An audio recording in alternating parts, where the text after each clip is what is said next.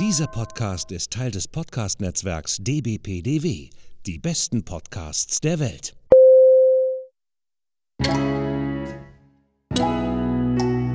Willkommen beim Podcast von Rockstar TV mit Florian Petzold und Andreas Steinecke. Einen wunderschönen guten Tag, ihr Lieben da draußen. Heute begrüße ich euch alleine. Der Florian hat leider, leider heute keine Zeit äh, für den Podcast. Der ist ähm, leider heute ein bisschen äh, verhindert. Deshalb übernehme ich heute den Podcast. Freue mich aber ganz besonders, dass ich auch mal wieder äh, einen Podcast zum Thema Gravelbiken machen kann. Das äh, kommt bei uns ja natürlich immer so ein bisschen kurz, was aber nicht wirklich schlimm ist. Aber ähm, wir sind ja ein globaler Podcast, der sich viel mit dem Thema Fahrradfahren auseinandersetzt. Da kommt viel auch immer mit Mountainbiken rein, aber auch manchmal das Gravelbike und heute ganz besonders das Gravelbiken, weil es ist ein wirklich ein, sehr lieber Gast, den wir heute zu Gast äh, bei uns im Podcast haben nämlich den Patrick Kuffler. Patrick, ich grüße dich. Schön, dass du bei uns zu Gast bist. Ähm, stell dich doch einmal kurz unseren Zuhörerinnen und Zuhörern vor, bitte. Ja, hallo und äh, danke übrigens für die Einladung. Bin sehr gerne bei euch. Äh, mein Name ist Patrick Kofler. Ich äh, bin zweisprachig in Südtirol aufgewachsen, bin Bergsteiger, Bergretter und leidenschaftlicher Fahr Fahrradfahrer, Familienvater und äh, Geschäftsführer der Helios. Und äh, die Helios ist ein Unternehmen mit Sitz in Bozen, aber auch in München. Und was wir wollen, ist das Fahrrad zum schönsten Ding auf Erden zu machen. Und äh, das haben wir uns zum Ziel gesetzt, schon vor 20 Jahren. Und äh, da, da, geht es um äh, Alltagsradeln, äh, Fahrradmobilität, aber auch um äh, neue, sagen wir mal so, fahrradtouristische Produkte oder Angebote. Sehr schön. Mit der, mit der Helios ähm, hast du ja gerade schon mal ganz kurz irgendwie angedeutet, äh, beschäftigt ihr euch hauptsächlich mit dem Thema Fahrradfahren.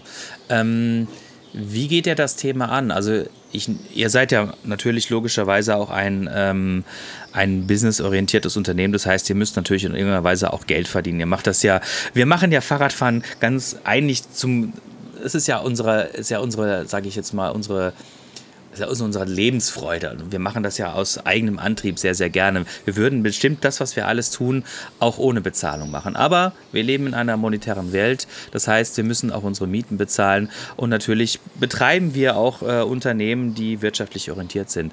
Ähm, wenn ihr eure Projekte angeht, äh, wer sind eure Auftraggeber? Also da müssen wir die zwei Bereiche mal grob unterscheiden. Einmal bei der Alltagsmobilität also beim Alltagsradeln sind es in der Hauptsache äh, Städte, Kommunen und Länder. Ah, wir haben neun Jahre für die Landeshaupt München, äh, Landeshauptstadt München gearbeitet, sechs Jahre für das Land Baden-Württemberg. Es geht hoch bis nach Berlin, äh, Wien und Hannover und, und so weiter. Ähm, und da sind es eben die öffentlichen Institutionen.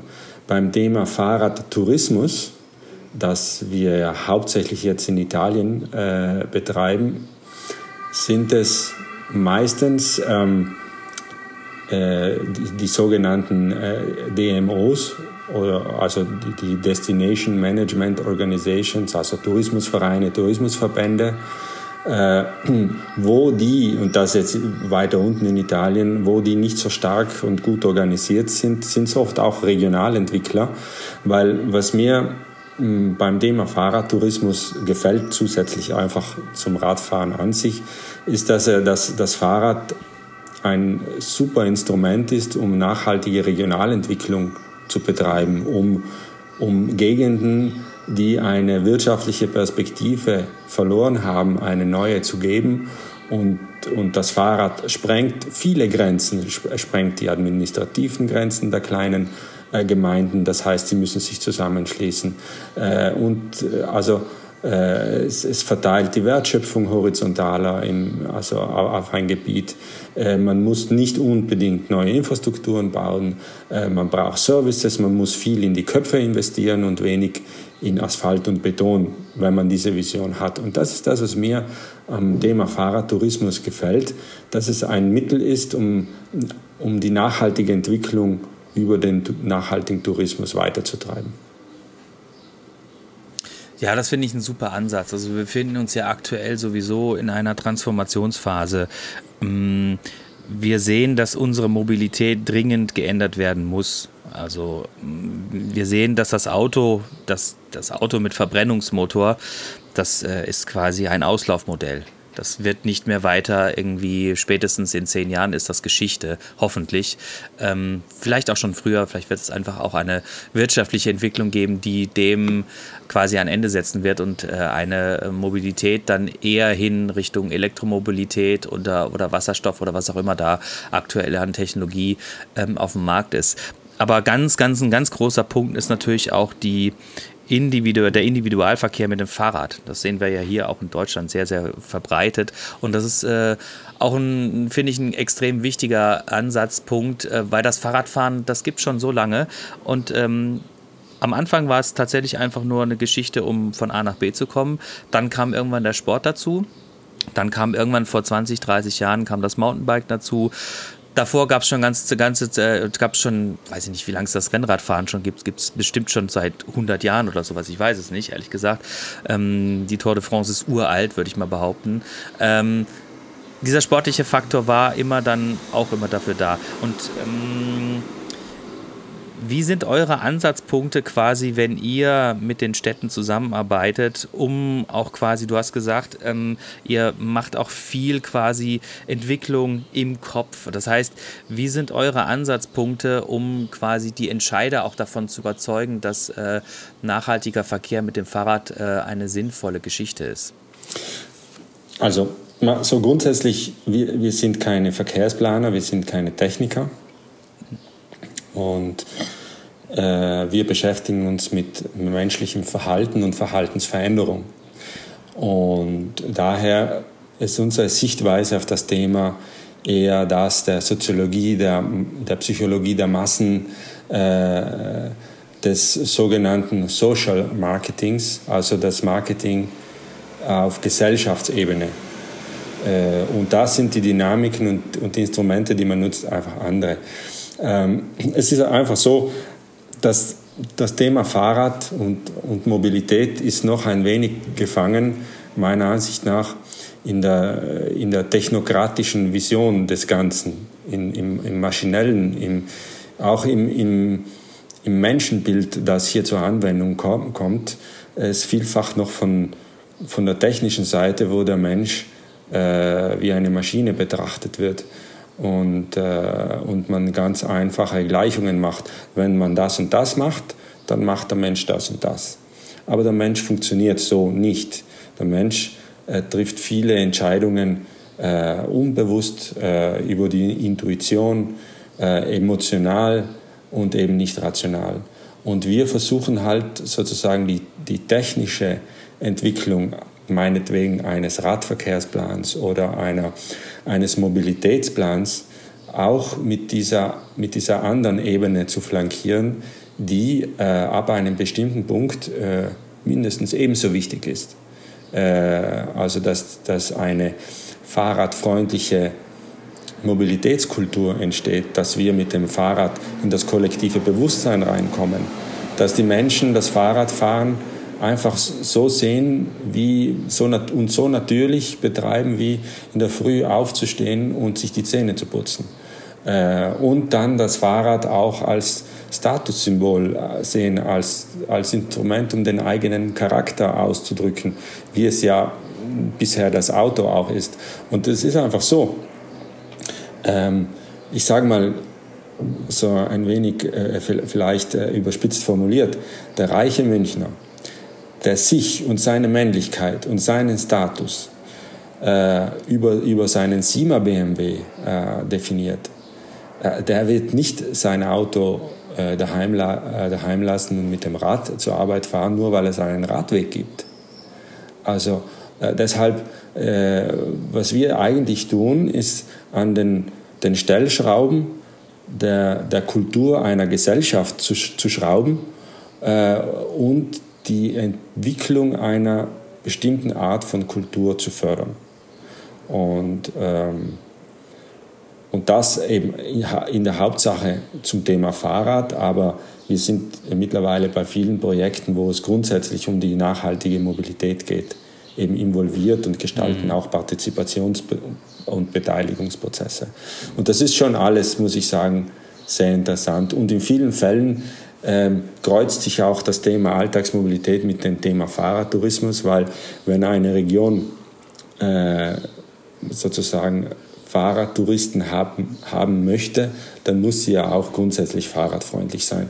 Kannst du nicht, äh, wenn du von deiner Fahrradroute äh, dann herunterfährst und durch die Stadt fährst und irgendwo essen gehen willst und, und man fährt dich fast nieder oder hupt dich zusammen und so, das kann halt auch nicht sein. Also von daher kann der mhm. Fahrradtourismus auch als Instrument genutzt werden, um, um den, den nötigen, äh, der, der Verwaltung den nötigen Schubs zu geben, dass sie einfach fahrradfreundlicher wird. Ja. Das ist, äh, das ist ein großes Thema. Das ist ein großes Thema. Und ich denke mal, ganz wichtig ist da auch äh, der Ansatz, mh, mm, ja, das, wie du schon gesagt hast, dass man in den Köpfen der Leute quasi mm, ein richtiges, das richtige Mindset quasi erzeugt und auch ähm, sie dafür bewusst macht, dass eben dass es halt nicht nur, dass es, dass es nicht nur darum geht, quasi mit ähm, einem Verkehrsmittel von A nach B zu kommen, sondern dass dabei halt auch, ähm, naja, dass dabei auch Spaß entsteht. Also wenn ich morgens zum Beispiel irgendwie ins Büro fahre und äh, ich fahre mit dem Auto ins Büro, dann ist das in der Regel nicht wirklich viel Spaß weil ähm, hier das Ruhrgebiet ist schon ziemlich vernetzt äh, mit zig verschiedenen äh, Schnellwegen und Autobahnen und hier und da. Hier lieben sehr, sehr viele Menschen. Der Weg ist meistens eher stressig, als dass er Spaß macht. Ich fahre sehr gerne Auto, mir macht das Spaß, aber der Weg zur Arbeit, der macht mir keinen Spaß. Wenn ich hingegen aber mit dem Fahrrad fahre, was mich zwar meistens mehr Zeit kostet, hm, fühle ich mich, wenn ich ankomme, schon deut deutlich entspannter und ähm, ja, kein Problem. Ähm, und bin einfach auch schon, ich komme anders an. Ich komme einfach anders an. Und ich glaube, das den Leuten zu vermitteln, ist extrem wichtig. Und wir haben hier im Ruhrgebiet schon das eine oder andere Problem tatsächlich von einer sehr autoaffinen Struktur hin zu einer äh, Struktur zu gehen, die äh, fahrradfreundlicher ist. Ähm, wir haben ja so einen Ruhrschnellweg, ähm, die A40, die quasi alle Städte miteinander verbindet und da quasi gleichwertig soll auch schon seit zehn Jahren ein äh, Radschnellweg entstehen, der auch das gesamte Ruhrgebiet dann quasi ähm, verbindet und wo ich dann wirklich von einer Stadt, äh, nämlich dann einfach von, von Duisburg bis nach Dortmund quasi kommen kann mit dem Fahrrad. Das ist momentan teilweise schon möglich, aber eher noch ein Flickenteppich. Ne? Und bis wir dort angekommen sind, wird es noch lange dauern, weil die Städte natürlich auch nicht unbedingt immer sich ganz grün sind. Ne? Ich denke mal, wenn man dann mit Großstädten wie München oder dergleichen zusammenarbeitet, hat man wenigstens nur einen Ansprechpartner, den man überzeugen muss. Hier muss man immer ungefähr fünf bis zehn Leute irgendwie mit ins Boot holen. Aber ich denke, wir sind auf dem richtigen Weg. Ich finde das gut, wenn es ähm, Agenturen wie euch gibt, die sich diesem Thema quasi ähm, äh, oder die sich mit diesem Thema auseinandersetzen und auch versuchen, den Leuten wirklich so eine Vision in, in den Kopf zu pflanzen. Ja, also es ist ja immer ganz interessant. Äh, ich, ich äh, bin viel in Italien unterwegs, in Österreich, aber auch natürlich viel in Deutschland. Und in Deutschland wird, äh, also das stelle ich jetzt einfach so mal fest, wird immer sehr stark die ganzen Themen auf eine rationale Ebene runtergebrochen. Und, und, und ein, ein, einer unserer Auftraggeber in Deutschland hat mir gesagt, die Deutschen meinen, sie, sie seien so rational, aber in Wirklichkeit sind sie gleich irrational wie alle anderen. Und, und deshalb äh, ähm, geht es, hm, du hast vorhin gesagt, man muss den Menschen das vermitteln, dass es besser ist, schöner oder angenehmer. Der Punkt ist, äh, über Erklären, äh, über rationales Vermitteln äh, passiert nicht viel.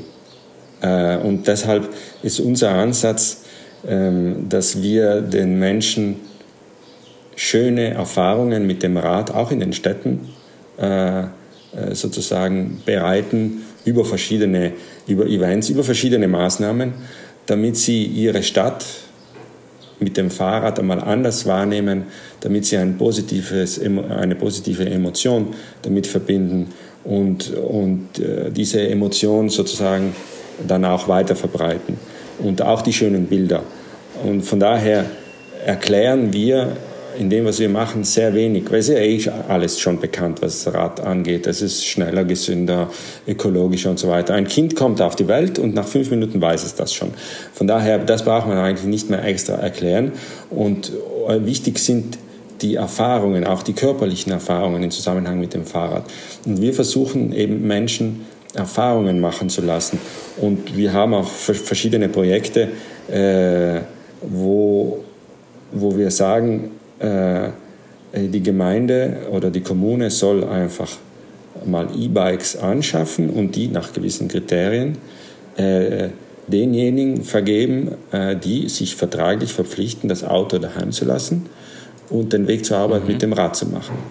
Das ist brutal effektiv, weil da machen so viele mit, die, die, die verpflichten sich vertraglich, das kann auch alles kontrolliert werden über GPS. Und wenn dann diese, diese Testphase von einem oder eineinhalb Jahren vorbei ist, äh, wofür sie 200 Euro im Jahr Instandhaltungsgebühr meinetwegen zahlen müssen, die vorbei ist, dann haben sie sich so an das Radfahren gewohnt, dass sie nicht mehr zurück wollen und die kaufen sich dann eines.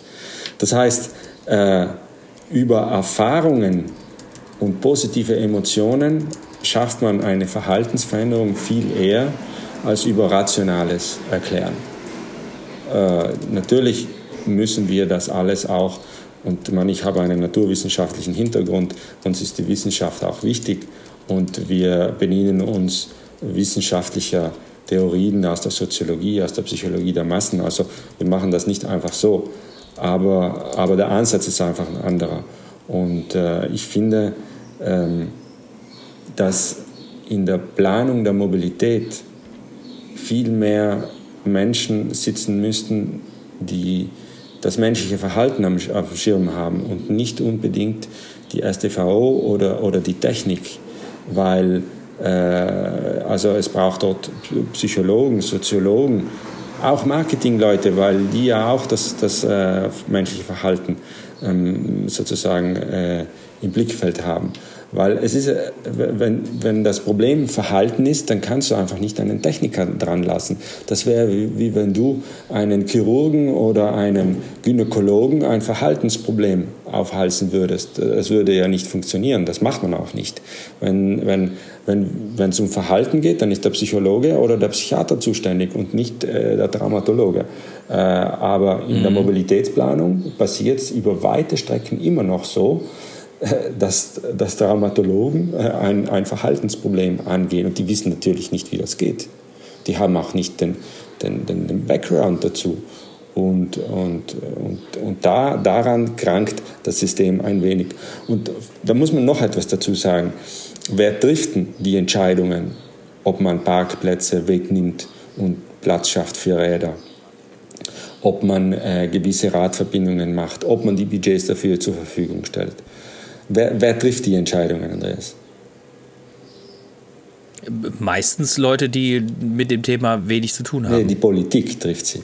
Genau. Genau. Auf wen hört die Politik? In der Regel hört die Politik eigentlich, eigentlich nur quasi auf sich selbst. Oder auf die Gesellschaft, aber nicht. Ja, im weitesten Sinne. Ja, also äh, aber was, worauf die Politik sehr wenig hört, sei, seien wir ehrlich, Mann, ich bin jetzt 20 Jahre in dem Geschäft, ist, was Techniker sagen, ist, was Experten mhm. sagen. Und mhm. auch in dieser Hinsicht äh, ist wichtig, dass wir sozusagen äh, das Radfahren in dem Fall zu einem gesellschaftlichen Thema machen, dass wir dem, äh, dem Rad einen höheren gesellschaftlichen, zu einem höheren gesellschaftlichen Wert helfen, weil dann auch die Politik eher bereit ist, äh, sich Konfliktsituationen auszusetzen, weil es ist ja mhm. einfach, mehr Geld in den ÖPNV reinzustecken, äh, Geld in ein Bikesharing reinzustecken äh, oder auch Geld für einen Radweg zur Verfügung zu stellen. Äh, das ist relativ einfach. Man muss nur die Mittel finden. Was wehtut, was politisch gesehen wehtut, ist Parkplätze wegnehmen. Ist dem Auto äh, Platz wegnehmen. das tut dem Politiker weh. Und die Entschlossenheit, diesen Konflikt sozusagen durchstehen zu wollen, die kriegt er nur, wenn er weiß, dass er politisches Kapital draus schlägt. Und, und deshalb muss das Radfahren ein Thema sein. Wenn das Radfahren kein Thema ist, dann wird es nicht, wird es nicht tun, selbst wenn der, der, der maximale Experte weltweit zu ihm kommt und sagt, dass er es machen muss, er wird es nicht tun, wenn er sich diesem Konflikt nicht aussetzen will.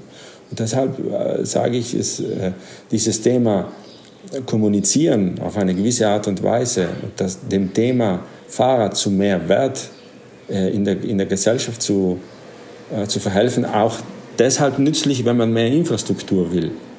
Weil mhm. viele sagen, lass uns zuerst mal die Infrastruktur bauen und dann machen wir Kommunikation. Du kommst da bis zu einem bestimmten Punkt und das sieht man ja auch bei, bei manchen Städten und auch besonders in Deutschland, wo die ganze Diskussion ja im Vergleich zu Italien viel älter ist und man schon viel mehr investiert hat. Oder, oder auch in, in Bozen zum Beispiel, was ja wirklich ein, ein Musterbeispiel für schöne Fahrradinfrastruktur ist. Äh, der Modal Split verändert sich nicht. Ab einem gewissen Punkt kannst du Radwege dazu bauen, wie viel du willst. Der Modal Split verändert sich doch nicht. Deshalb, wenn man, wenn man dann richtig upgraden will und die Entwicklung weiterschieben will, dann muss man auch diese kulturelle Ebene einfach mitbearbeiten. Mhm. Ja. Sehe ich, sehe ich genauso. Also das ist ein, das ist ein super Punkt. Ähm, wie erfolgreich würdest du denn sagen, ist eure Arbeit bis jetzt gewesen? Ähm, siehst du tatsächlich, dass sich da was getan hat? Äh, seid ihr zufrieden mit dem, wie ihr euch quasi habt einbringen können? Und ähm, wie siehst du die Zukunft? Also, mh, wir sind nicht hundertprozentig zufrieden, weil äh, natürlich dieses äh, solche Gebilde aus, aus Politik und Politikern, die ja dann auch wechseln, aus Verwaltungsleuten, die auch wechseln äh, und, und äh, diese Angewohnheit des Nachfolgers, die Kinder des Vorgängers tot zu beißen, äh, die, die gibt es halt und die gibt es äh, äh, eben nicht nur im Tierreich.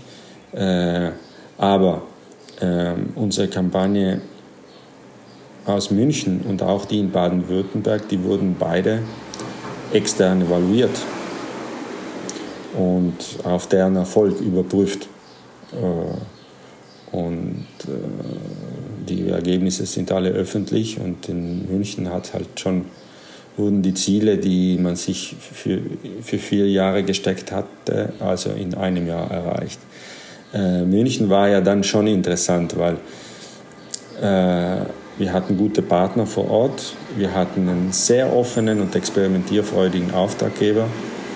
Wir konnten da wirklich vieles ausprobieren, das war super. Ähm, und wir haben da auch einen sozusagen äh, einen provokanten Begriff lanciert. Also äh, Radl Hauptstadt München hieß das Projekt. Was den Münchnern natürlich auf der einen Seite gefällt, weil äh, München kann ja nur äh, die Ambition haben, Hauptstadt zu sein, also Nummer eins. Was ja unter den Millionenstädten weltweit auch ist, was den Radverkehr äh, angeht. Es gibt keine Millionenstadt, die mehr auf der ganzen Welt, die mehr Radverkehr hat wie München. Und München wisst ihr, die vergleichen sich nicht mit kleineren Städten. Also, also Kopenhagen ist kleiner als München und Amsterdam auch. Und also von daher, aber äh, die Ambition äh, es ist, hieß ja, war ja von uns auch so gedacht, dass man einmal den Anspruch äußert, Radl Hauptstadt zu werden und die Entwicklung dorthin damit auch befeuert. Jetzt, jetzt äh, waren zuerst war jahrelang Rot-Grün an der Macht und dann äh, flogen die Grünen irgendwann raus und das kam die, dann die, die, die CSU ins Spiel. Und auf einmal wurde es dann äh, auf der Straße sehr schwierig, dem Thema äh, Fahrrad Vorrang zu geben. Also schö schöne, äh, schöne Worte, aber auf der Straße passierte nichts mehr. Und das konnte die Community, die sich äh, da einfach nicht mehr, nicht mehr vertragen und hat immer wieder gesagt, äh, ihr wollt Radl Hauptstadt werden, dann macht mal was. Und äh, als dann auch der, der, der Referent sozusagen ein neuer war, der, dem wurde das dann alles zu heiß. Und der hat dann, anstatt sozusagen Druck zu machen, dass gewisse bauliche Maßnahmen getroffen werden, äh, weil er sich offensichtlich politisch nicht durchsetzen konnte, hat er dann einfach den Begriff Radl Hauptstadt äh, abgeschafft und somit die Ambitionen wieder nach unten gesteckt. Äh, das wurde dann auch das, nicht nur das, wurde dann der Community zu viel. Und die haben dann den Ratentscheid auf den Weg gebracht und haben dann mit dem Ratentscheid die Verwaltung jetzt gezwungen, weiterzumachen. Und äh, so gesehen äh, ist die, diese Entwicklung schon auch, äh, muss ich sagen, schon auch interessant zu beobachten. Jetzt, wir sind nicht mehr involviert in München, äh, aber wir sind sehr froh, dass es den Ratentscheid gibt. Es passiert jetzt auch wieder mehr äh, und, und die Radl-Hauptstadt ist noch nicht äh, aus dem Spiel sozusagen. Also, äh, mhm. aber wie gesagt, die, die Kampagnen wurden, also nicht alle jetzt, aber die großen und wichtigen, wurden alle extern evaluiert und, und das Evaluationsergebnis kann man dann auch anschauen. Ja, ja. also ich finde das alles sehr spannend, muss ich sagen. Also wir haben hier in Essen haben wir auch einen Ratentscheid und ähm, hier passiert auch relativ viel und hier muss auch relativ viel passieren ähm, weil wir uns immer noch irgendwo in einer, in einer Stadt bewegen, die immer noch, äh, habe ich ja vorhin schon gesagt, ähm, eigentlich vom Verkehr her eher aufs Auto ausgelegt ist als, als aufs Fahrrad. Oder zumindest ähm, die Infrastruktur noch nicht so angepasst ist, dass äh, beide mehr oder minder gleichberechtigt miteinander im Verkehr ähm, existieren können. Es ist immer wieder, es gibt immer wieder ähm, problematische Wege, wo das Fahrrad ähm, einfach deutlich zu kurz kommt und wo man immer wieder aufpassen muss, dass man nicht irgendwie ähm, ja, wo man tatsächlich manchmal so ein bisschen, überspitzt gesagt, so ein bisschen aufpassen muss, dass man nicht von irgendwelchen äh, großen LKWs oder großen Autos einfach über den Haufen gefahren wird, weil man übersehen wird. Ne? Diese Problematik gibt es bei uns auch. Aber wie gesagt, der Ratentscheid ist bei uns auch tätig und sehr aktiv und es passiert viel. Und ähm, das Ruhrgebiet ist ja nun auch ein Ballungszentrum mit sehr, sehr vielen Menschen und es gibt hier sehr, sehr viele Menschen, die Fahrrad fahren. Und ähm, genau, Jetzt würde ich mal tatsächlich äh, von dieser sehr, von diesem sehr, sehr interessanten Punkt äh, nochmal auf den touristischen Punkt ein bisschen überleiten, damit äh, unsere Zuhörerinnen und Zuhörer auch so ein bisschen wissen, warum der Patrick eigentlich heute dabei ist. Also den Patrick, den habe ich äh, ähm, kennenlernen dürfen ähm, im Rahmen eines Events, auf das ich äh, eingeladen worden bin. Und äh, zwar war das ein sehr, sehr schönes äh, Event in Südtirol, nämlich in Val di Sol. Und ähm, der Patrick hat dort mit äh, seinen Mitarbeitern und seiner Agentur ein sehr, sehr schönes Projekt irgendwie initiiert.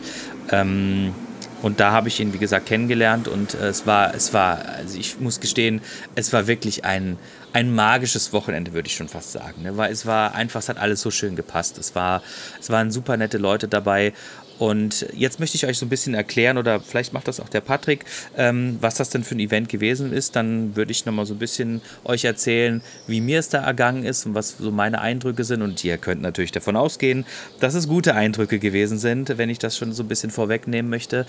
Ähm, aber Patrick, was war das dann für ein Event, auf dem ich teilnehmen durfte? Ja, das war das äh, Val di Sole Alpine Gravel Test Event. Und Val di Sole befindet sich nicht in, in Südtirol, äh, sondern in, in der Provinz Trient, im Trentino. Da haben wir jetzt schon in, in, in Trient unten hat der Kirchturm gerade gewackelt, als, du da, als du das Alles gesagt klar. hast. weil weil äh, die, die, zwei, die zwei Provinzen, die, die stehen auch im Wettbewerb, ehrlich gesagt, ein wenig. Und deshalb, nee, es, es ist im Trentino, äh, es ist ein alpines Tal, ein sehr schönes und wir arbeiten mit denen auch schon, schon länger auch im Bereich nachhaltige Mobilität zusammen. Und ähm, das Thema Gravel hatten wir mh, hm, schon vor einiger Zeit eben äh, immer so mal beiläufig ähm, also angesprochen, wobei sie ja den, den großen Schwerpunkt auf das Thema Mountainbike haben. Die haben ja auch den Weltcup da und, und haben auch äh, diese ganzen Downhill-Geschichten. Also die sind wirklich eine hoch, hoch entwickelte Mountainbike-Destination. Und ähm, sie haben aber einen sehr offenen und zukunftsorientierten äh, Geschäftsführer des Tourismusverbandes. Und da irgendwann am letzten, im, im Herbst hat er mir gesagt, ja, er würde jetzt doch gerne versuchen zu verstehen, ob wir in Val di Sole auch Gravel machen können. Und äh, normalerweise machen wir das so, dass wir uns mal die ganzen Routen mal anschauen, eine Recherche machen, ein Konzept entwickeln und dann vor Ort scouten gehen. Jetzt kam der Auftrag aber, keine Ahnung, im November.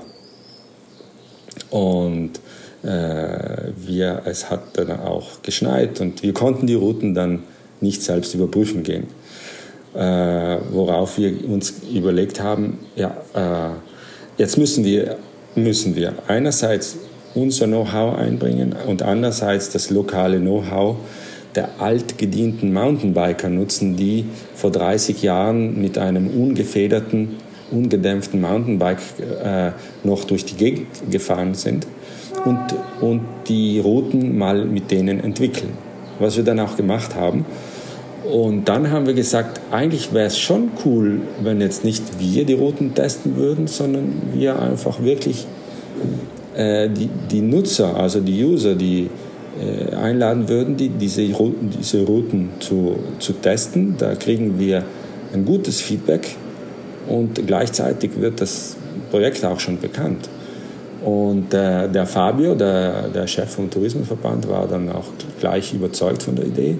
Und so haben wir dieses, dieses Festival dann auch organisiert, an dem du dann auch teilgenommen hast und zu dem wir dich eingeladen haben. Also ähm, diese Einladung kam für mich äh, recht überraschend. Ich hatte, ich hatte das nicht auf dem Schirm, muss ich gestehen. Ich bin also ihr da draußen, ihr wisst ja mittlerweile, ich habe so ein bisschen die Transformation vom Mountainbiker zum Gravelbiker hinter mich gebracht. Das heißt nicht, dass ich kein Mountainbike mehr fahre. Ich fahre immer noch sehr gerne Mountainbike. Aber ich fahre jetzt halt auch sehr, sehr viel Gravelbike. Und ähm, das, was mir in Val d'Isol geboten wurde, war tatsächlich nochmal eine ganz andere Hausnummer als das, was ich so ein bisschen äh, gewohnt bin. Für mich äh, ist die Definition von Gravelbiken, und jeder hat da natürlich auch ein bisschen eine andere Definition, ist ähm, das perfekte, einerseits das perfekte Reisebike. Ne? Ihr wisst ja auch, ich war jetzt ja auch in, in Kalifornien mit dem Fahrrad und habe dort ähm, über 1000 Kilometer hinter mich gebracht. Ähm, ich gravel auch hier zu Hause. Es ist ein perfektes äh, Fahrrad, auch um Off-Season zu fahren und einfach mh, doch relativ viel ähm, Kilometer hinter sich zu bringen, ohne dass man darauf achten muss, auf welchem Untergrund man unterwegs ist. So, das, was äh, Patrick und Helios da quasi veranstaltet haben, war nochmal eine ganz andere Geschichte. Das ist, ist, auch einfach der Name, hat ja schon das vorweggenommen, nämlich Alpine Gravel. Und alpines Graveln, das hatte ich bis jetzt noch nicht. Ich war schon oft irgendwie äh, in den Bergen mit dem Mountainbike, aber es ist natürlich eine ganz andere Geschichte, wenn du mit dem Mountainbike irgendwie unterwegs bist, weil ne, wir hatten es ja gerade schon gesagt, weil die Soll ist ja vor allen Dingen auch dadurch bekannt, dass dort äh, die Weltcups stattfinden und dass die viel Downhill machen, viel Cross-Country und dergleichen. Ähm, das Gravelbiken ist aber tatsächlich ähm, da kein Thema gewesen und das ähm, hat jetzt quasi auch dieses Event gezeigt, dass es durchaus ein Thema sein kann, aber natürlich auf einem ganz anderen Niveau. So, das heißt, ähm, man muss schon äh, relativ viel Höhenmeter überwinden und diese Höhenmeter, die man überwunden hat, die ähm, äh, muss man natürlich auch noch wieder irgendwie äh, quasi runterfahren. Und das Runterfahren ist dann halt nicht wie bei uns hier, dass man hier äh, entspannt, gepflegt irgendwie auf einem auf einem Waldweg oder meinetwegen auch mal auf einer, auf einer Schotterpiste hinter sich bringt, sondern das ist schon ein bisschen, bisschen anspruchsvoller, ein bisschen härter. Und das fand ich tatsächlich aber auch so den interessanten Ansatz äh, des, äh, des Events. Erstens mal in einer ähm, Region äh, zu graveln, die für mich jetzt gar nicht so auf dem Schirm gewesen ist, dass man dort auch graveln kann. Und andererseits auch nochmal ähm, ja auch nochmal ein ganz anderes Terrain mit dem Fahrrad zu befahren. Das fand ich, fand ich mega spannend. Jetzt war es mir auch tatsächlich so viel wert, dass ich gesagt habe, okay, ich nehme jetzt diese doch recht lange Fahrt irgendwie auf mich. Also muss dazu sagen, von Essen bis nach Val d'Isol sind es ungefähr 1000 Kilometer. Ähm, ich habe einen Zwischenstopp in Freiburg gemacht, ähm, weil ich das nicht alles an einem Stück fahren wollte. Ähm, und, ähm, aber es war es mir wert, auf jeden Fall diese 1000 Kilometer auf mich zu nehmen. Und ich, letztendlich werden gleich nochmal in die Retro Retrospektive gehen, war es das definitiv auch wert. Ähm, wie seid ihr quasi daran gegangen? Und ja, ihr habt ja gesagt, okay, wir haben uns jetzt irgendwie so ein bisschen Routen ausgedacht. Ihr hattet insgesamt hattet ihr sieben verschiedene Routen im Angebot. Ähm, war euch war euch quasi von vornherein bewusst, dass das jetzt eine Geschichte ist, wo man schon vielleicht nicht unbedingt den, äh, den Anfänger-Graveler irgendwie hinschickt, sondern dass schon jemand da diese Strecken fahren sollte, der ein bisschen Erfahrung hat? Oder war es euch auch wichtig, irgendwo so einen, so einen bunten Querschnitt zu haben? Also, mh, mm, einmal ist es so, mh, mm, der, der, der Gravel-Markt oder sozusagen auch die Anzahl der Nutzer, der, das wächst ja äh, stetig weiter seit Jahren. Also es ist ein, ein Markt, der sich auffächert, äh, auch, auch jetzt von, von der Art der Fahrräder, von, der, von, von den Komponenten, von der Ausrüstung her und so weiter, mit in engem Zusammenhang mit dem ganzen Thema Radreisen und Bikepacking. Ähm, und muss dazu sagen, dass in, in Italien das Thema Gravel vielleicht noch ein, ein größer ist als in Deutschland. Auch die, die Facebook-Gruppen sind in Italien deutlich größer als die, als die deutschen. Ähm, äh, und, und von daher haben wir, haben wir gesagt, okay, man, der, der Markt wächst noch und Alpine Gravel ist eine Nische, ist aber auch ein neues Angebot für, für, für, den, für Advanced äh, äh, Graveler sozusagen und, und, von daher ist auch gerechtfertigt, dass man sozusagen so ein wenig etwas anspruchsvolleres auch anbietet, äh, weil der Markt ja sowieso so groß ist, äh, dass da alle, alle Kategorien von Graveler drin sind. Und das ist schon äh, etwas Besonderes. Also ähm, ich, ich frage mich ja auch die, die ganze Zeit, was es denn eigentlich so, so schön am Ende macht äh, mit so einem ungefederten äh, äh, Rad in den Bergen äh, und, und ohne, ohne, ohne Elektrounterstützung unterwegs zu sein. Und äh, ich, ich denke, das ist einfach diese die, viel direktere noch ähm, Auseinandersetzung mit der Natur mit de, und mit dem Naturerlebnis. Und du musst ja mit dem Gravelbike, musst du ja äh, viel mehr sozusagen bewusst auf das Terrain auch eingehen. Äh, vor, vor, allem abwärts, aber auch aufwärts, weil du ja selbst hochtreten musst. Äh, und von daher macht das ein intensives Erlebnis aus. Und wenn es dann noch in Verbindung ist mit schönen Panoramen, wie es ja da wirklich unglaublich ist in Vallisole, äh, das macht einen besonderen Reiz aus. Und es ist halt ein Produkt, das eine bestimmte Art von Graveler anspricht und eine bestimmte Art nicht. Es ist halt so und ist auch gut so. Und wir wollten halt dann schon beim Testing wenig alle Kategorien dabei haben. Wir hatten ja sehr erfahrene äh, Graveler dabei und auch weniger erfahrene. Äh, und die, die, Feedbacks sind für uns äh, äh, sehr nützlich, weil wir jetzt das Ganze einfach besser noch äh, ausrichten können. Und, äh, und, und ich denke mal, für wer dann in Zukunft kommt, der wird eben die ganz die harten Passagen, die wir jetzt eben äh, rausstreichen, eben gemäß dem Feedback. Äh, das wird dann halt dann einfach noch ein, ein schöneres äh, Gravel-Erlebnis der besonderen Art werden. Auf jeden Fall. Also das muss ich äh, auch definitiv schon mal als, als äh, Feedback ähm, sagen es war wirklich ein besonderes Erlebnis. Also erstmal fand ich, ähm, es war, ne, damit ihr so ein bisschen so, ein, so ähm, versteht, was, wie das quasi organisiert gewesen ist. Ähm, wir waren insgesamt 30 ähm, Teilnehmer. Ähm, davon waren, jetzt würde ich mal sagen, ungefähr zwei Drittel waren Italiener und äh, ein Drittel war äh, deutschsprachig. Und die Deutschsprachigen rekrutierten sich dann aus, naja, aus Deutschland ein paar, dann waren ähm, aus Österreich ähm, waren welche da, aus der Schweiz waren welche da. Und auch ganz interessante Persönlichkeiten, die auch ganz andere, ganz unterschiedliche Ansatz, Ansatzpunkte haben, wie sie zum Graveln gekommen sind. Der eine ist halt vom, vom, vom Rennrad quasi aufs Gravel umgestiegen, der andere ist vom Mountainbike aufs Gravel umgestiegen. Was ich aber total faszinierend fand und total spannend fand, war halt einfach, ähm, zusammen mit euch, ihr, ihr seid ja auch mitgefahren, waren wir wirklich ein, eine große Gruppe an, an Menschen, die eine Leidenschaft teilen, nämlich das, das Gravelbiken. Und das ist schon irgendwo was Neues. Und es hat auch einen anderen Spirit, muss ich sagen. Ähm, es unterscheidet sich nicht so sehr, wie jetzt sage ich jetzt mal vom Mountainbiker. Auch da finde ich, ist die Gruppendynamik immer schön. Die äh, Gruppendynamik von Rennradfahrern ist immer noch mal ein bisschen, ist immer noch ein bisschen was anderes, weil auch das ist einfach quasi auch ähm, ein anderer Ansatzpunkt, sage ich jetzt mal. Aber Das Gravelbiken ist so ein, ist so ein schöner äh, Melting Pot, ähm, wo eigentlich quasi jede Disziplin irgendwo so ein bisschen zusammenkommt. Und ich muss sagen, also auch wenn mein Italienisch quasi nicht existent ist, äh, waren äh, auch die Italiener sehr freundlich und sehr nett und ähm, ich habe mich da immer sehr, sehr ähm, gut aufgehoben gefühlt. Und das Interessante ist natürlich für mich gewesen, ich bin dort alleine angereist und ähm, das finde ich halt auch immer total schön an solchen, an solchen, ähm, äh, an solchen, an solchen Events. Am, am, am, Anfang ist man alleine und steht vielleicht auch mal ein paar Minuten alleine rum, aber es entwickeln sich dann ganz schnell Gespräche und äh, ruckzuck hast du quasi irgendwie ähm, schon jemanden, mit dem du gerne fahren möchtest. Ne? Das fand ich einfach super. Also das, das, das macht auch letztendlich so ein bisschen das, das, das Fahrradfahren an sich für mich aus. Äh, ich muss nicht immer alles alleine machen, sondern es macht halt auch extrem viel Spaß in der Gruppe. Und das ähm, war bei diesem Event auch wirklich schön gemacht. Wir hatten am Freitagabend sozusagen so ein, so ein Gathering, wo wir alle zusammengekommen sind und dann hatten Patrick und, äh, und Werner. Werner war auch äh, Mitarbeiter von Patrick, den ich auch noch äh, aus einer anderen Geschichte kenne.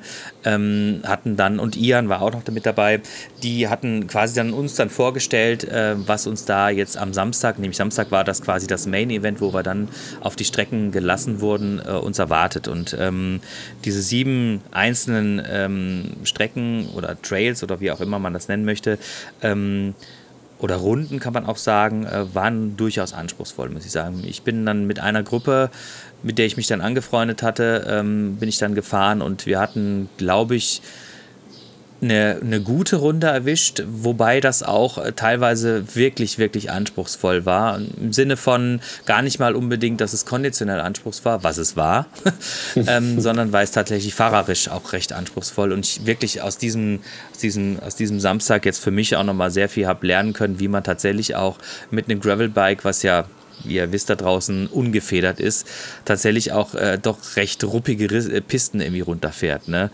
Da habe ich viel gelernt, muss ich sagen. Ähm, wie, ähm, wie, wie war, wie, ich frage dich jetzt einfach mal, wie war denn deine Tour? Du bist ja auch mit einer Gruppe gefahren. Wie war das bei euch? Ja, also äh, ich, ich war mit, äh, mit, mit, zwei, mit zwei Vertretern vom Gravelclub.it, also aus, aus Mantua unterwegs, äh, aber, aber sehr erfahrene äh, Graveler und mit dem Journalisten von Pianeta METB, also von einer italienischen äh, Mountainbike-Zeitschrift äh, oder, oder Plattform, die sich aber ziemlich auch mit dem Thema Gravel ähm, auseinandersetzen. Und insofern war ich mit, mit äh, wirklich mit Experten unterwegs. Und äh, unsere Tour war von den Kilometern her äh, die kürzeste, aber vom Höhenunterschied her schon doch in, im höheren Bereich, das heißt die steilste. Äh, und äh, so war es auch. Äh, aber ähm, der, der Forstweg, den wir da hoch sind, der war eigentlich in Ordnung. Der war jetzt eigentlich nicht mal so steil. Und im oberen Bereich, dann im Bereich Baumgrenze, da war es dann wirklich ein Trail, da mussten wir auch teilweise absteigen, aber es hat sich eigentlich jeder gefreut, äh, auch mal ein wenig technisch fahren zu können nach dem ewigen äh, Gedrehte, so sage ich mal, am Forstweg, wo man sich ja dann auch unterhalten kann und sich Geschichten erzählen kann und, und so weiter. Äh, und als wir dann von den Bäumen heraus waren, also durchgebrochen sind durch die Baumgrenze, da war es einfach wirklich phänomenal. Also äh, das war ein Berg, sozusagen, der im Norden liegt, der Val di Sole, aber natürlich dann nach Süden hin, äh, äh, der Hang war nach Süden hin exponiert und wir haben da also die ganze Adamello Presanella Gruppe gesehen, also äh, dann die, die Brenta Dolomiten und wir haben rüber gesehen bis zu den, bis zu den, zum Hauptmassiv der Dolomiten. Das war schon unglaublich. Also es war einfach wirklich, wirklich sehr, sehr schön. Äh, und die Abfahrt, die war dann schon ziemlich rassig, muss ich sagen. Also wenn du da nicht mindestens 45 mm äh, Reifen Tubeless hast, kannst, kannst du es eigentlich vergessen. Und, und äh, die, die, die Jungs und auch äh, das Mädel, das da mit mir unterwegs war, die sind da runter, also wie die Wahnsinnigen. Also, also das, war, das war wirklich äh, unglaublich, äh, wie man, wie man eigentlich mit einem Gravel trotzdem auch auf einem groben Untergrund abfahren kann. äh, da muss man halt äh, eben arbeiten und sich sehr konzentrieren und, und aber das macht auch eben die Auseinandersetzung mit der Umgebung noch intensiver und das ist eben auch das Schöne. Dann den letzten Part, bevor wir dann wieder in der Talsohle waren, das war wirklich ein äh, also ein Mountainbike Trail, also ein Weg durch den Wald abschüssig und den werden wir jetzt rausnehmen, weil den glaube ich sollten wir den Gravelern Entschuldigung äh, nicht zumuten. Übrigens gibt es von dieser Tour von Gravel Club einen, ein Video. Vielleicht kann man das auch in den Show Notes oder in den Kommentaren dann des, den Podcast, des Podcasts auch äh, bieten. Dann kann man sich mal ein wenig eine, also kann man sich mal wenig ausmalen oder schauen, wie, wie das da war und vor allem wie die Auf, der Aufstieg war, wie das Panorama und so weiter und wie dann auch die Abfahrt war. Es gibt dann auch von dieser Fahrt vom, vom Journalisten von, äh, von Pianeta MTV auch ein sehr gut gemachtes Video, der das Event als solches porträtiert. Er spricht halt sehr viel und es wird halt sehr viel auf Italienisch gesprochen, deshalb weiß ich nicht, wie sinnvoll es ist, das zu, zu posten. Das andere Video von Gravel Club hat ein paar Kommentare auf Italienisch, aber es sind im Wesentlichen Bilder und Musik. Von daher äh, kann, könnte man das schon also, äh, sicher anschauen und man versteht trotzdem, um, um was es geht. Können, können wir ja eventuell den Link posten. Ja, und, äh, aber die Feedbacks auch dieser, dieser Graveler, die wirklich ähm, also sehr gute Graveler sind und der Journalist ist, war ja auch ein Mountainbike-Rennfahrer, das hat man auch gesehen, äh, wie er sozusagen den groben Untergrund und die Steine und das auch, auch im Anstieg und auf den Trails gefahren ist, dass der das einfach kann. Also das war schon ein Unterschied zu uns sozusagen, die wir nur gegravelt sind in, in unserem Leben und nicht wirklich Mountainbiked sind. Aber die Feedbacks äh, habe ich mir so positiv ehrlich gesagt gar nicht erwartet. Und von daher mhm. bin ich zuversichtlich, dass das eine der schönen Touren sein wird. Es sind dann, denke ich mir, es wird auch die Tour auf den, auf den Tonale Pass wird die sein ein wenig, ich weiß nicht, hast du die gemacht dann auch? Äh, ich habe die Tour nicht gemacht, aber ich war oben. Ja. Ich habe mir das auch so ein bisschen ja. angeguckt, wie da so das Terrain okay, ist. Okay, weil die, die ist ein wenig einfacher, auch jetzt nicht so viel Höhenmeter. Ich, ich denke, das wird eine der Haupt, auch eine, wahrscheinlich eine der Haupttouren sein. Äh, und, und die anderen haben auch sehr gute Feedbacks, aber wir müssen jetzt noch an den, an den Routen einfach noch arbeiten. Ja, ja also ähm, um das mal so ein bisschen zu erläutern, wie unsere Tour gewesen ist. Also wir hatten eine Tour, die äh, war ausgeschrieben ähm, knapp über 50 Kilometer und äh, hatte ähm, 1700 Höhenmeter oder 1900, ich weiß es nicht mehr. Irgend sowas. War das Peyo oder war und, das Arabi? Das war, ja, es war Peyo, ah, genau. Peyo, es war diese, diese zwei Schluchten-Geschichte, ja. diese Siebener-Tour. Ja. Und, ähm, oder nicht Schluchten, sondern Täler-Tour. Und ähm, das war ähm, konditionell war das recht anspruchsvoll. Ich, wir sind wir sind so ein bisschen wir sind so ein bisschen äh, in so ein ins kalte Wasser geworfen worden, indem wir quasi direkt von der, äh, von der Hauptstraße direkt auf den Trail abgebogen sind. Der war aber auch tatsächlich bergauf nicht fahrbar, weil es einfach viel zu steil war. So hatten wir einerseits den positiven Nebeneffekt, dass wir in relativ kurzer Zeit irgendwie ziemlich viel Höhenmeter hinter uns gebracht haben. Äh, der Nachteil war aber, dass wir das alles zu Fuß gehen mussten und es war schon ziemlich ja. anstrengend. Ne? Ja.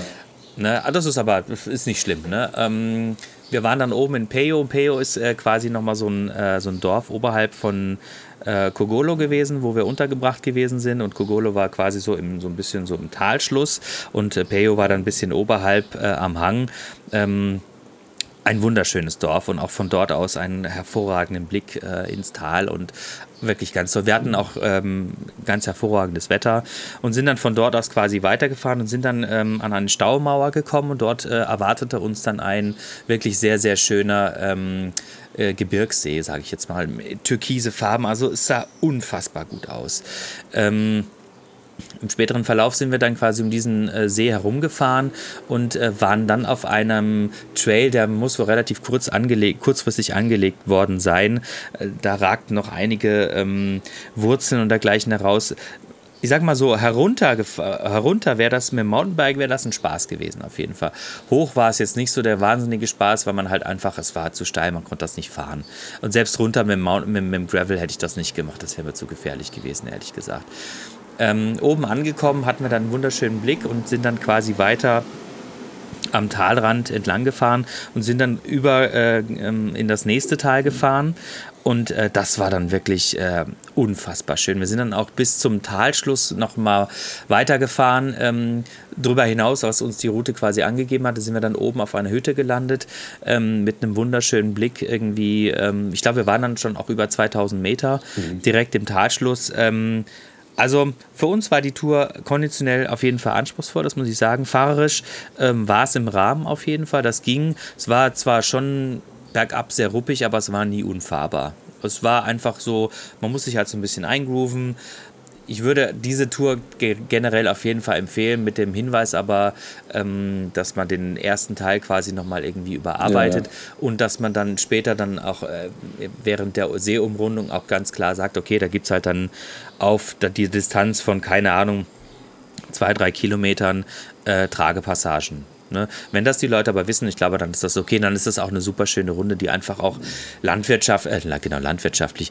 landschaftlich zu überzeugen weiß. Ne? Und ähm, es ist, wie gesagt, ähm, man muss den Leuten einfach vermitteln, dass es halt alpines Graveln ist. Das ist nochmal was ganz anderes. Und meine Genese ist ja quasi, ich ähm, habe mich von 200 mm Federweg jetzt quasi auf 0 mm Federweg entwickelt. Ne? Ich habe mit dem Downhill-Biken angefangen, bin dann zum Enduro gegangen und bin jetzt beim Gravel gelandet, was halt überhaupt keinen Federweg mehr hat. Also insofern weiß ich schon, wie man das fahren kann, aber manchmal habe ich mich auch schon so ein bisschen gefühlt, als wäre ich das erste Mal irgendwie auf dem Fahrrad, ne? weil es ist halt was ganz anderes. Ne? Aber Tatsache ist wirklich, und das muss ich auch wiederum ähm, sagen, man, es schult das Fahrradfahren oder auch das, das Downhill-Fahren nochmal ganz enorm, wenn man wirklich mit so einem Fahrrad das bewältigt, weil äh, du viel aktiver fahren musst, viel eher irgendwie auf den Untergrund reagieren musst, als wenn du halt, wie gesagt, mit 160 oder 200 Millimeter über solche Sachen einfach drüber bügelst, dann ist das langweilig. Aber so hat auch ein etwas ausgesetzterer ähm, äh, Waldweg nach unten mit ein paar Steinen drin durchaus schon seine Herausforderung, die aber bewältigbar ist. Ne? Ähm, letztendlich ähm, hatten wir einen sehr schönen Tag und sind dann am Abend quasi nochmal zu so einem, äh, zu so, zu so einer, zum Debriefing äh, eingeladen worden äh, auf einer schönen großen Wiese unten im Tal.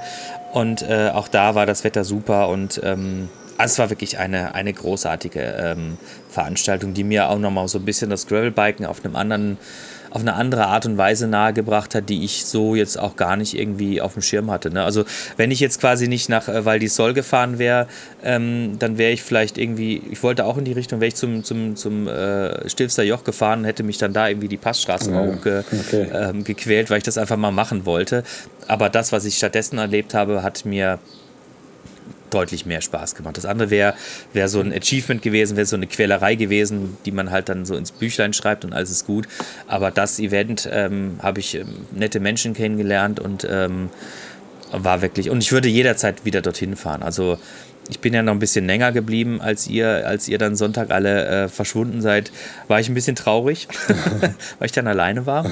Ähm, Was hast du denn dann noch gemacht? Aber ich war, äh, ich hatte ja meine Mutter, wie gesagt, ja. dabei und, ähm, und meinen Hund und wir waren dann einfach ähm, wandern. Hm. Wir haben dann einfach, äh, wir waren dann nochmal auf dem Tonale, sind dann von, äh, auf dem Tonale-Pass, der schon relativ hoch gelegen ist, äh, gibt es dann nochmal eine Gondel auf 3000, genau. sind dann diese Gondel gefahren und haben uns da oben mal irgendwie angeguckt. Und auf dem, äh, auf dem Gondelplateau kann man dann quasi auch nochmal den Gipfel ersteigen. Ähm, Cima Das habe ich äh, mhm. zur Hälfte gemacht. Seid ihr genau, ganz rauf bis auf 3000, gemacht. oder? Ähm, also ich bin nicht ganz rauf, weil mein Hund hatte dann irgendwann, äh, wollte dann nicht mehr und meine Mutter wollte sowieso ja. nicht. Und habe ich gesagt, okay, ich gehe jetzt nur die Hälfte und komme dann wieder runter. Aber die beiden anderen, mit denen ich unterwegs war, die sind bis ganz nach oben gelaufen und ähm, auch gemeint, es war ein wunderschöner Blick. Aber selbst dort, wo die Talstation quasi zu Ende war, hatte man einen sensationellen Blick auf ähm, zwei große Gletscher und äh, ein wirklich tolles Panorama. Und ähm, ähm, den anderen Tag sind wir dann äh, bei Peo in die, in die Gondel gestiegen sind dort dann ah, auf ja. 3000 Meter hoch. Peo Tremila. Mhm. Und Genau. Und ähm, das war auch ganz interessant, weil tags vorher war es auf 3000 echt zugig und verdammt kalt, muss ich sagen. Ne? Also ich habe schon alles irgendwie angezogen, was ich dabei hatte. Auf dem Peo ähm, 3000 ähm, waren wir irgendwie auf der windabgeseite, auf gelegenen Seite.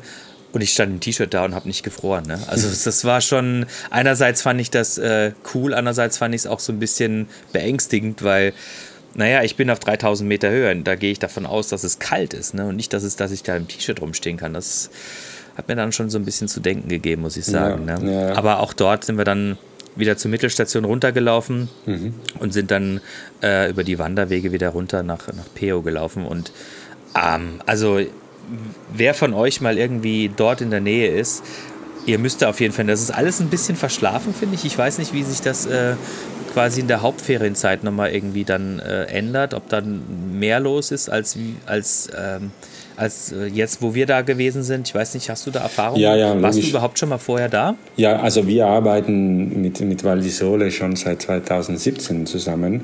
Wir kennen die ah, Destination okay. sehr gut und eines, eines ihrer Probleme ist ja, dass sie einen sehr saisonal ausgeprägten äh, Tourismus haben mit kurzen Zeiten und hohen Peaks, Sommer wie Winter. Und, und äh, dieses äh, Gravel-Angebot hat ja auch, nicht nur, aber auch den Sinn, äh, äh, die, die Saisonen zu verlängern und die Peaks ein wenig abzuflachen. Aber es ist definitiv so, dass wenn du jetzt dann im, im zweiten Juli, Hälfte August dort bist, dort wimmelt es von Leuten überall und wenn dann Anfang September ist, ist, ist wieder tote Hose und Flaute und du musst die Leute suchen gehen. Und das ist natürlich nie gut. Und deshalb arbeiten wir mit denen schon länger zusammen, um Angebote zu, zu schaffen, äh, mit, mit denen man auch über sozusagen von Frühjahr bis Herbst auch noch Gäste hat, weil es ist ja schön da. Es ist auch im Herbst wunderschön und im, im Frühling. Wir haben da übrigens mit denen auch und mit vier anderen Tourismusvereinen eine eine Fahrradroute äh, sozusagen entwickelt, die von Hauptort der Val di Sole, Malé, entlang der Brenta-Dolomiten bis an den, an den Gardasee führt. Doga heißt sie, Doga Cycling, kann man sich auch mal anschauen. Und Malé kann man ja mit dem Zug erreichen. Und das ist der, der Versuch, der auch funktioniert, sozusagen den Fahrradtourismus, den klassischen Fahrradtouristen oder den Graveler, den Bikepacker sozusagen äh, statt den, den Donauradweg zu machen, mal eine andere Erfahrung zu machen. Und, äh, und äh, weil diese Destinationen eben so schwach ausgeprägte Neben, Nebensaisonen haben und das ist für die, für die gesamte Entwicklung, also so die Peaks, die sie da haben im Sommer wie Winter, das ist ja ein brutaler Stress. Und wenn du weißt, dass du den Mensch nur so kurze Zeit, äh, Zeit äh, da hast, dann willst du auch in, in diesem Moment das Maximum aus ihm rausholen und das ist auch wieder nicht gut. Äh, von daher ist Saisonen verlängern, Peaks abflachen eigentlich das, was das man will und unser Gravel-Angebot da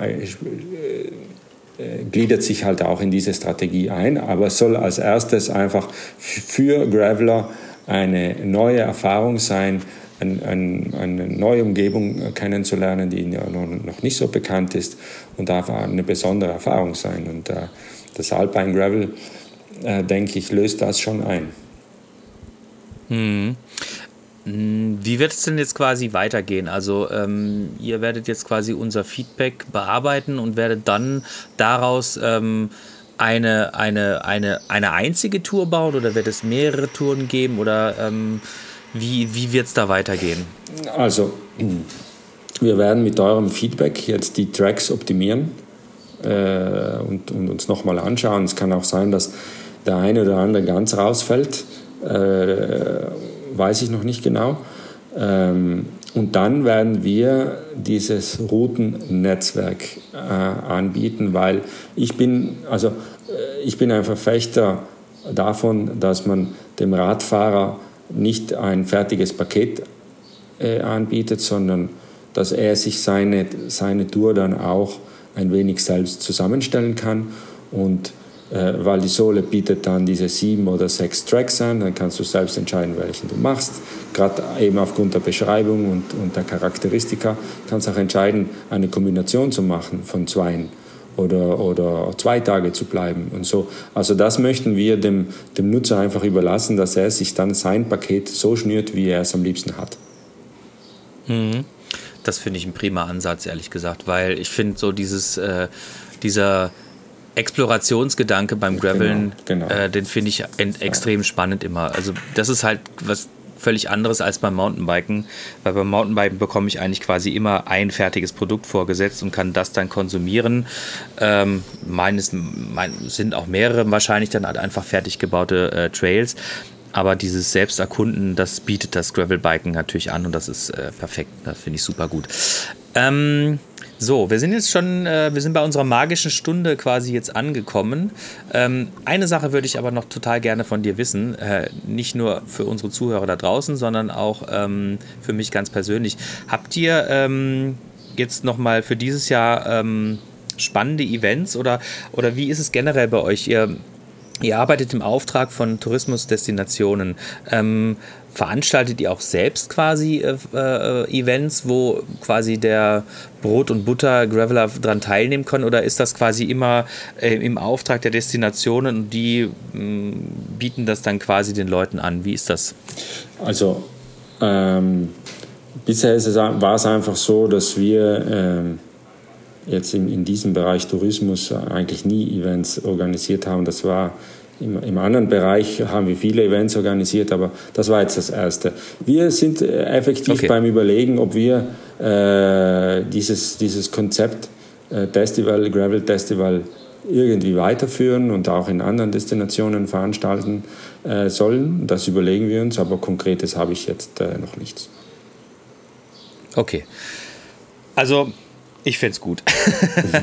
ich fände es ich find's nicht nur für mich selber gut, sondern ich finde es auch äh, gut für alle anderen da draußen, wenn sie die Möglichkeit haben, auf, an so einem Event auch mal teilzunehmen, weil es einfach eine super schöne Erfahrung ist. Also ich persönlich bin jetzt auch noch nicht irgendwie äh, Gravel-Rennen irgendwie ähm, gefahren. Auch das werde ich jetzt mit Sicherheit irgendwann mal in Angriff nehmen, weil mich dieser, dieser Community-Gedanke einfach reizt und das, was ich jetzt erfahren habe mit den, mit den 30 äh, Männern und Frauen, die ich da irgendwie kennenlernen durfte, das hat mir schon sehr sehr, gut gefallen. Und das letztendlich bei den Gravel-Rennen geht das ja quasi in eine ähnliche Richtung, sag ich mal. Es ist letztendlich zwar ein Rennformat, aber am Ende des Tages ist es eine, eine gemeinschaftliche Erfahrung und das, das ist das, was für mich zählt und das ist das, was für mich den Reiz ausmacht. Patrick, ich glaube, wir könnten ganz easy nochmal irgendwie 60 Minuten dranhängen, weil ich habe ungefähr immer noch in meinem Kopf äh, zig andere Fragen, die mich interessieren würden. Aber wir machen jetzt mal hier einen Cut ähm, und ich würde einfach vorschlagen, vielleicht treffen wir uns einfach nochmal und äh, quatschen nochmal über die ganzen anderen Themen, die ich noch irgendwie im Kopf habe und die ihr sicherlich auch noch irgendwie ähm, anzubieten habt, weil ich ich habe mich natürlich informiert, ich, äh, was ihr so macht und so und habe da viele, viele spannende Sachen gesehen, die mich total interessieren würden. Aber wie gesagt, ähm, ich, wir wollen immer so ein bisschen gucken, dass wir halt ähm, bei 60 Minuten dann quasi ja, so einen Cut machen. Und insofern ähm, überlasse ich dir gleich das letzte Wort. Äh, ich möchte mich aber an dieser Stelle recht herzlich bei dir bedanken, dass du dir die Zeit genommen hast, äh, mir äh, Rede und Antwort zu stehen. Und ich hoffe auch, dass ihr da draußen viel mitnehmen konntet, äh, was wir da heute besprochen haben. Und ähm, wir packen auf jeden Fall die Videos und äh, den einen oder anderen Link äh, packen wir auf jeden Fall noch äh, bei uns auf die, auf die Webseite begleitend zum Podcast. Dann könnt ihr nochmal gucken, ähm, wie wir das quasi dort erfahren haben und äh, euch selbst ein Bild machen. Selbstverständlich können wir uns, können wir euch auch nur ans Herz legen, ähm, mal selbst sowas auszuprobieren. Oder einfach auf eigene Faust mal zu gucken und zu schauen, ähm, wo sich äh, schöne Destinationen befinden, die man unter Umständen auch einfach mal mit dem Gravelbike äh, erfahren kann. Geht raus und fahrt Fahrrad. Ja, vielen herzlichen Dank nochmal, Patrick, äh, dass du bei uns zu Gast gewesen bist. Es war mir wirklich eine große Freude, dich heute begrüßen zu dürfen. Und wie immer äh, überlasse ich gerne dir das letzte Wort. Ja, danke, dass, dass ich hier sein durfte. Es war ein spannendes Gespräch und sehr gerne, äh, wenn wir etwas zusammen machen äh, können. Also das würde mir sehr gut gefallen. Und sonst kann ich nicht viel anderes sagen als Ride On. Sehr gut. Dankeschön und wir hören uns. Bis bald. Tschüss.